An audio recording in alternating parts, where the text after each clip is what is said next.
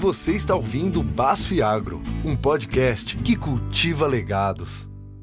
Olá, pessoal. Eu sou o Maírcio Santana, líder de sementes de arroz e soja da Basf, e começa agora mais um episódio do Basf Agro, um podcast que cultiva legados. Que bom te receber novamente, meu ouvinte. O plantio da soja já iniciou em diversas regiões do Brasil e também existe áreas que ainda estão em preparo de solo. O que a gente pode afirmar é que um fator é determinante para o sucesso de qualquer safra em qualquer região: o clima.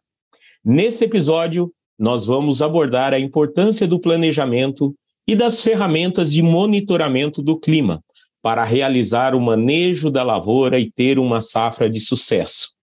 Quem está aqui conosco é a meteorologista da Clima Tempo, Nadiara Pereira. Seja muito bem-vinda. Olá, muito obrigada pelo convite, muito feliz por estar aqui com vocês, agora neste momento tão importante, né, do retorno das chuvas aí para o início do plantio da safra verão. Fico à disposição aí para comentarmos quais são as expectativas para os próximos meses. Maravilha, e temos muitas perguntas aqui, Nadiara, considerando que as duas últimas safras o fator clima foi muito impactante, né, sobre as, as colheitas, sobre os manejos, toda essa questão do fenômeno laninha, né? E, e antes da gente iniciar a nossa conversa, conta um pouco para nós aí da sua história, como você chegou a essa área de especialização, fala um pouco da atuação da Clima Tempo e especialmente quando falamos sobre o impacto desses serviços prestados sobre o agro brasileiro. Bom, eu sou meteorologista desde 2010, me formei em Santa Maria, no Rio Grande do Sul.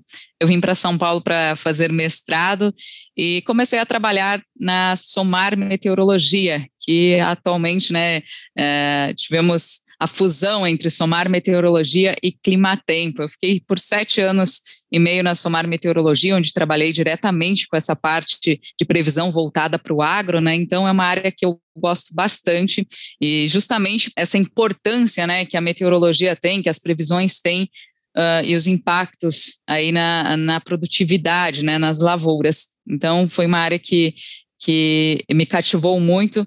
Depois de 2017, eu fui trabalhar em uma empresa de agrotecnologia e agora estou voltando a Climatempo em 2022, trabalhando com antigos colegas que eram da Sumar Meteorologia, mas agora em uma casa nova.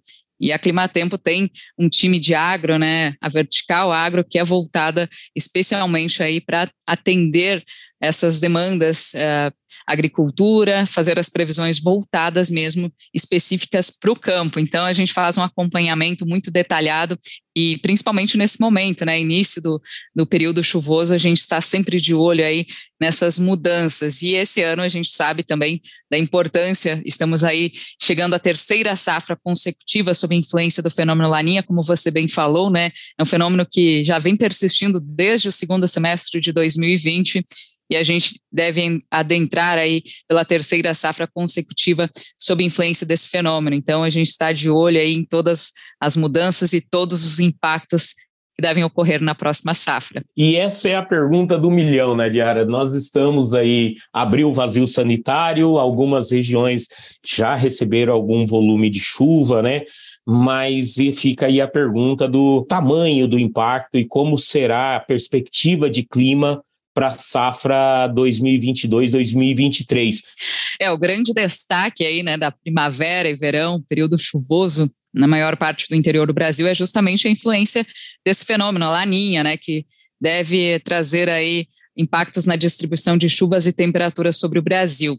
É um fenômeno que, apesar de chamar muita atenção pela persistência, é um fenômeno que tem variado de fraca a moderada intensidade, por isso que em alguns momentos os efeitos não têm sido tão marcados.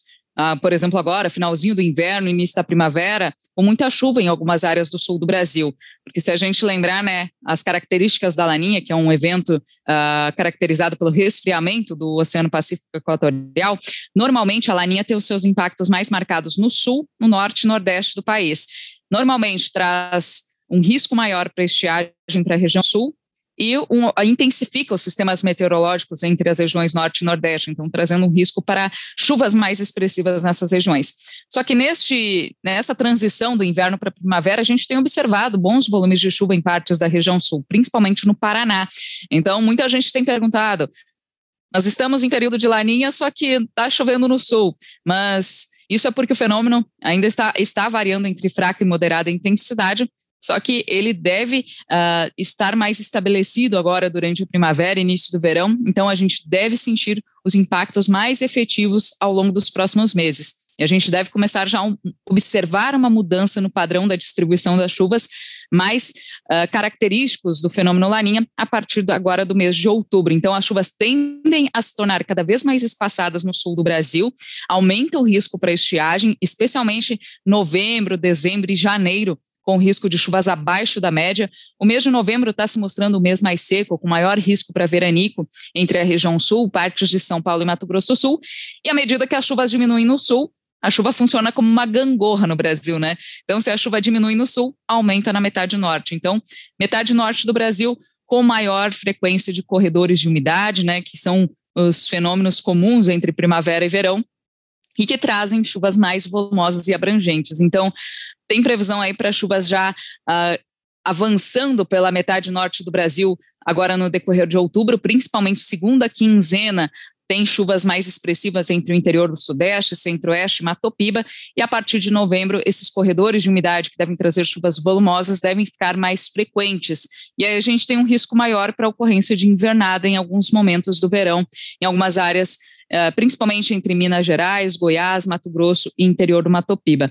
Então a gente deve ter impactos aí na próxima, nessa próxima safra, safra bem marcados no sul, risco maior para estiagem, metade norte do Brasil, algumas áreas podendo ter aí uh, alguns momentos de invernada que também uh, podem impactar negativamente a produtividade, especialmente o final da safra em algumas áreas. Nadiara, nessa conversa que nós estamos tendo aqui, a hora que você foi falando, eu fui é, revivendo a última safra ali, o impacto da seca no sul, é, muita chuva no Mato Grosso, Tocantins, Maranhão.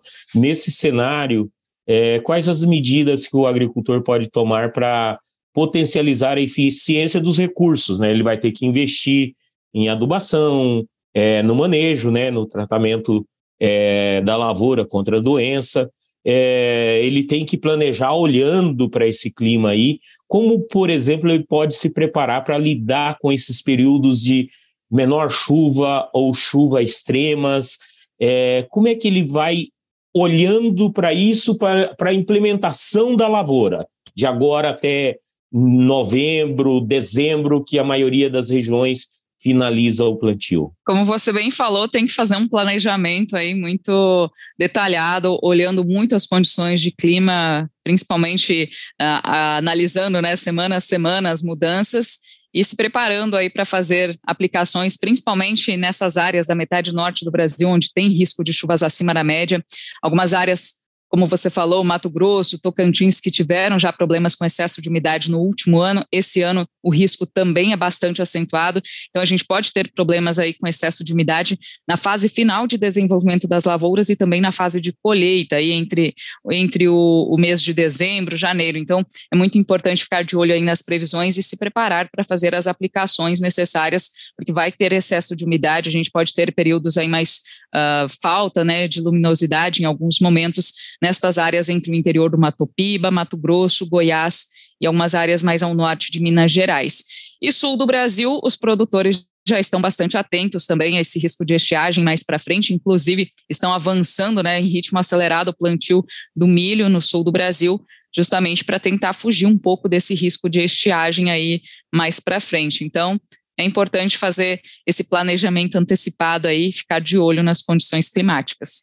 Nadiara, e, e olhando para o que vocês têm de dados agora no, no início dessa safra, comparando com o último, o último ano que foi muito severo o impacto é, do clima sobre o, a execução do agricultor, sobre o que ele planejou, às vezes não deu para fazer as aplicações dentro da janela correta, é, não deu para conduzir uma lavoura de forma decente, né? Então, É, como, como, quais são os pontos de atenção, olhando para o que aconteceu, a intensidade é, do fenômeno na no último ano, é, e é comparável os dados que vocês têm é, é, poderemos ter a mesma intensidade que tivemos o ano passado? A gente está observando uma característica bem parecida com o ano passado. Muitos produtores gostam de perguntar perguntar vai ser mais parecido com 2020 ou com 2021. E 2020, se a gente lembrar, foi bem rigoroso também, né? Foi muito seco em grande parte do interior do Brasil. A safra 20 para 21, né? Foi extremamente seca em grande parte do interior do Brasil. Uh, ah, 21 agora para 22 teve um pouco mais de umidade, mas ainda teve muitos impactos, né? Eh, principalmente Centro-Sul, com bastante déficit de umidade. São Paulo, Mato Grosso do Sul, região Sul sentiram né? Essa falta de umidade. A gente vem acompanhando aí que, principalmente a partir agora de outubro, as começam a avançar cada vez mais para metade norte do Brasil. E novembro e dezembro está se mostrando com uma distribuição bem parecida chuvas bem concentradas na metade norte e centro-sul, né, região, os três estados do sul do país, São Paulo e Mato Grosso do Sul, com uma irregularidade maior. Então é um padrão parecido com o ano passado. A laninha ela não deve atingir forte intensidade, deve ficar uh, variando entre, uh, deve atingir até moderada intensidade, mas deve ter uns impactos bem parecido com o que aconteceu no último ano. A diferença é que esse ano a gente começa já o período chuvoso um, uh, não mais cedo, mas as chuvas não devem atrasar tanto em algumas áreas. A gente já tem boas condições de umidade em algumas áreas do centro e sul, e agora a expectativa é que essa chuva avance cada vez mais para o interior do Brasil. Então, uh, a gente já deve adentrar aí em outubro com boas condições de umidade em grande parte do sudeste, centro-oeste, e segunda quinzena de outubro a chuva também chegando ao interior do Matopiba. Nadiara, outro, outro ponto importante é a temperatura, né? Nós, nós observamos muito se vai chover ou não no talhão da gente, na roça da gente. Mas tem um fator que é, é as altas temperaturas no Cerrado nesse momento. É, na percepção é que a temperatura está um pouco menor esse ano, até aqui é, na região sul, sudoeste, o clima, é, estamos vivendo né, uma temperatura baixa essa semana, o que não é comum para setembro. Né? Teremos aquelas ondas de calor que tivemos o ano passado, ou isso será mais ameno? Olha, esse friozinho, né, essas temperaturas mais baixas que a gente vem sentindo agora no mês de setembro, também é uma característica do fenômeno Laninha. O fenômeno Laninha que é caracterizado pelo resfriamento das águas superficiais do Oceano Pacífico. Então, é um fenômeno frio, e esse resfriamento também é transmitido para a atmosfera. Então, como a atmosfera em altos níveis mais fria do que o normal, a gente tem um risco maior para prolongamento do frio no início da primavera. A gente até observou aí no sul do Brasil, tivemos ocorrência de geadas, né, tardias, agora até o mês de setembro tivemos episódios de geadas, o que é, uh, acaba também impactando culturas de inverno que já estão na fase de floração. Agora, a tendência é que esse risco para frio extremo, geadas, diminua. A gente não tem, não tem uma previsão mais para extremos de temperatura mínima, mas a gente ainda deve ter uma grande oscilação das temperaturas, pelo menos até meados de outubro, porque a laninha traz esse risco ainda para uh, madrugadas mais frias no centro-sul do país. Quanto ao calorão do centro e norte, a gente tem observado temperaturas bastante elevadas, só que tem ficado mais restrito, principalmente a área central e norte do país. Mato Grosso vem registrando temperaturas aí próximas a 40 graus, algumas localidades têm batido 40 graus durante as tardes. E esse calorão do centro e norte é principalmente porque a gente não teve um inverno tão rigoroso no interior do Brasil. As ondas de frio ficaram mais restritas ao sul e não adentraram tanto pelo interior do sudeste, centro-oeste, como a gente teve no ano passado, né? Se a gente lembrar no ano passado a gente teve ondas fortes, uh, né, ondas de frio bastante intensas no mês de, de julho, que trouxeram declínio acentuado das temperaturas para grande parte do Brasil central. Neste ano, a gente não teve essas fortes ondas de frio, não tivemos declínio muito acentuado das temperaturas sobre o Brasil central. Então, o calor veio ganhando força desde o inverno sobre a área central, norte, por isso que agora a gente está passando aí por temperaturas bastante elevadas uh, na área central e norte do país, principalmente Matopiba também com temperaturas bastante elevadas. Só que a tendência agora é que à medida que as, uh, que as chuvas começam a se espalhar, diminui o risco para ondas fortes de calor. Então, a partir de agora, a tendência é que o calor diminua um pouco em áreas do Cerrado, centro e norte do Brasil, porque a chuva começa a se espalhar. Então, a partir de outubro, já diminui o risco aí para fortes ondas de calor. E aí, no sul do Brasil, é que a gente tem uma previsão de temperaturas acima da média a partir de novembro, porque com a medida que as chuvas se tornam mais espaçadas, que a gente vai ter chuvas abaixo da média, aí as temperaturas devem ficar mais elevadas. Então, essa combinação de chuvas na metade norte diminui o calor, no sul, a redução das chuvas uh, faz com que as temperaturas fiquem mais elevadas, o que também uh, acaba acentuando o déficit hídrico, né? Uh, teremos mais maiores períodos de tempo seco, temperaturas elevadas, faz com que a umidade no solo no sul do Brasil caia mais rapidamente. Nadiara, você fala muito do impacto aí das, uh, do clima, os desafios que isso traz para cada região são bem específicos, né, para a, a, implementação do calendário de plantio, de manejo dos agricultores, mas vocês da Clima Tempo, da Somar, estão em contato com os agricultores de todas as regiões e nos últimos anos a gente sabe que essas é, preocupações e impacto não é só sobre o calendário de plantio, o estabelecimento da lavoura, ou se aplica, não aplica, né, para não perder é, os produtos, né, o, e tem impacto sobre o custo de produção, mas tem um, um, impacto também sobre o manejo de pragas e doenças, né?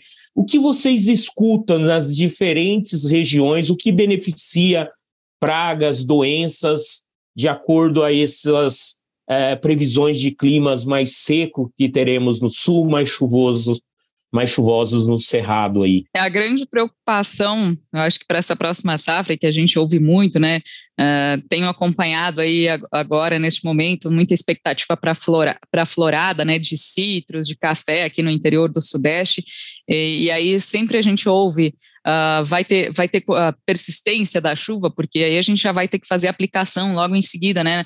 Uh, logo em seguida da primeira, primeira chuva, a gente já vai ter que fazer aplicação para não ter proliferação de, de fungos. Então, uh, a grande preocupação é justamente, principalmente né, nessas áreas onde tem previsão para chuvas mais persistentes, tempo, pro, uh, tempo prolongado úmido, a gente vai ter um risco maior e os produtores estão bastante preocupados aí. Então, centro e norte do Brasil, com esse risco de invernada, né, prolongamento do, dos períodos úmidos, aí no decorrer do final da primavera, verão, traz uma grande preocupação e precisa ter sim esse cuidado aí, esse acompanhamento das previsões para fazer as aplicações. Nadiara, outro ponto muito relevante é, diante desse cenário de ter o terceiro ano de laninha seca na região sul, aí também transfere para seca na Argentina, seca no Paraguai, é, com relação a, a, a, aos preços, né?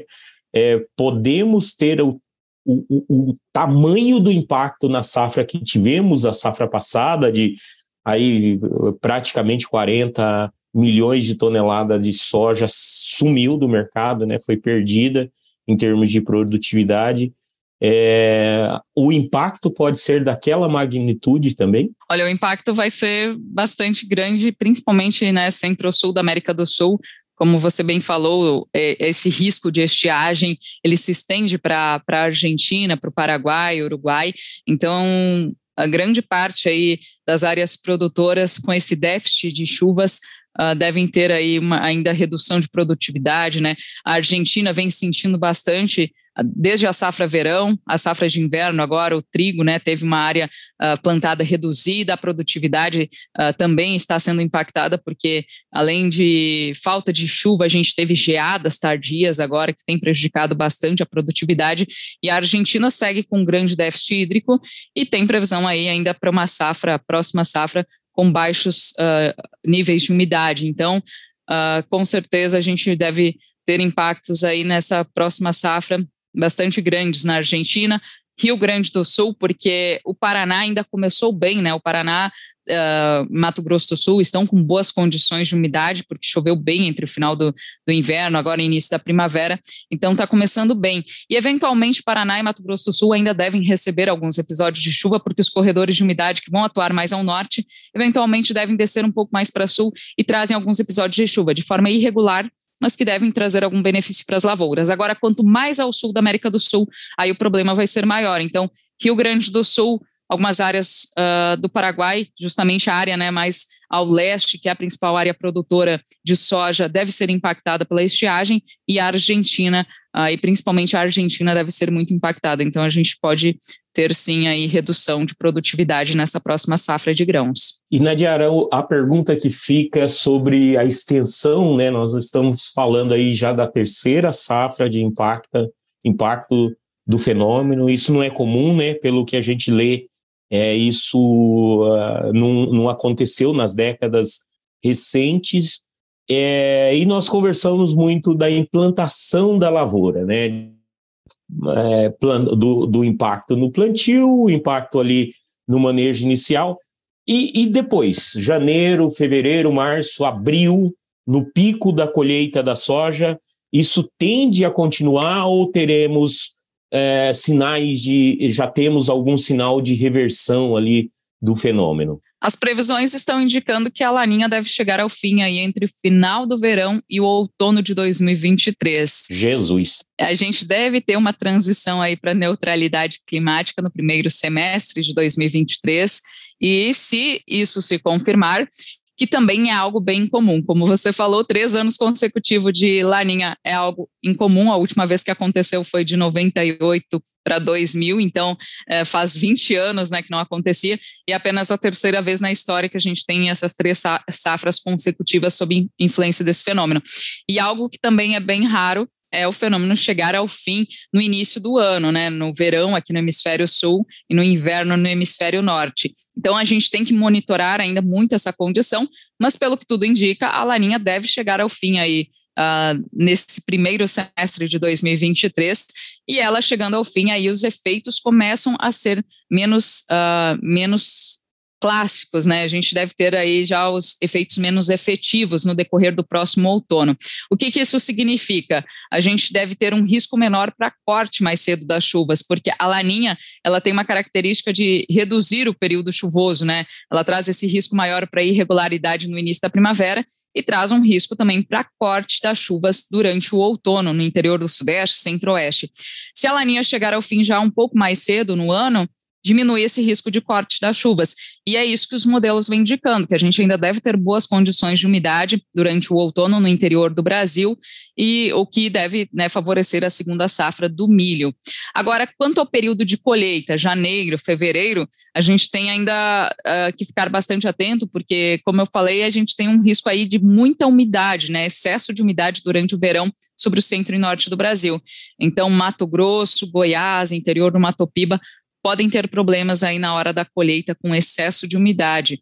E, além disso, uma coisa que tem que chamar muita atenção é porque a chuva deve ser mais volumosa sobre a metade norte do Brasil desde o mês de novembro. Então, novembro, dezembro e janeiro, com chuvas acima da média, além de impactar atividades no campo, também deve trazer problemas para estradas. Então, a gente pode ter problemas aí na hora do escoamento de grãos após a colheita, porque vai ter, vamos ter solos bastante encharcados, as estradas podem ter problemas aí por conta das chuvas muito intensas. Muito bom, Nadiara, muita informação, muito contexto aí para a gente administrar essa safra. É, pelo jeito será bem complexa. E para a gente finalizando aqui, explica para a gente como a Climatempo realiza esses monitoramentos climáticos, as interpretações para o agricultor, quais são as ferramentas que vocês oferecem aos produtores rurais e de que forma eles podem tirar o máximo de proveito desses serviços da Clima Tempo é, na hora de atingir altas produtividades? Bom, com as previsões a gente trabalha com diversos modelos, então a gente sempre analisa quais são os modelos que estão sendo mais assertivos, dependendo da época do ano e dependendo da região.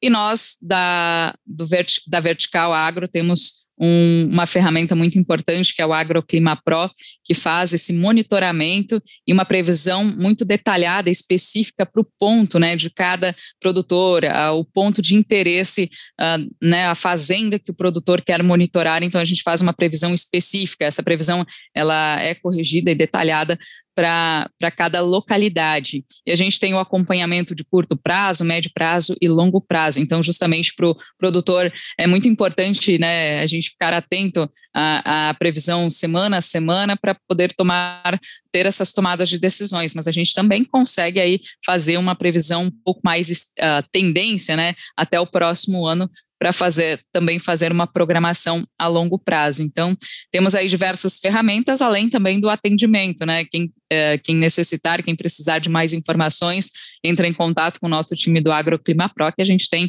aí muitos meteorologistas especializados para tirar as dúvidas e fazer um atendimento mais específico. Eu posso dar meu depoimento aqui, né, Diara, porque eu recebo é, toda semana o boletim de vocês, adicionar um vídeo explicando o contexto é, de toda essa massa de dados e o que a gente pode esperar para os próximos dias do clima.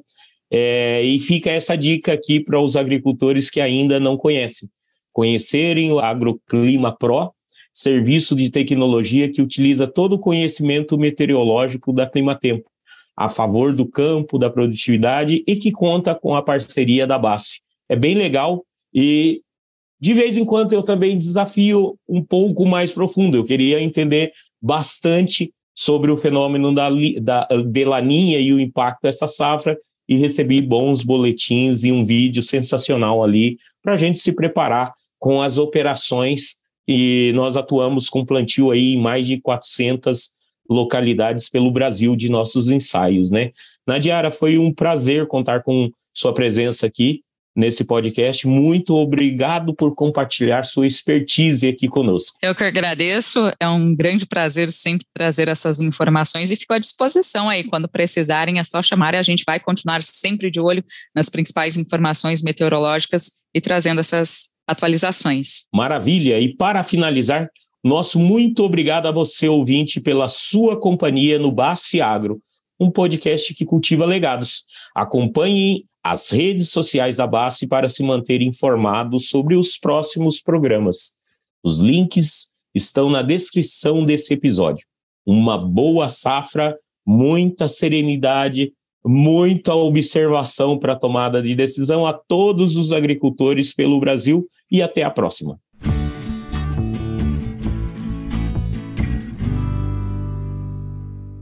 Este conteúdo foi produzido em colaboração com o ONONO, o Centro de Experiências Científicas e Digitais da BASF na América do Sul. BASF We Create Chemistry.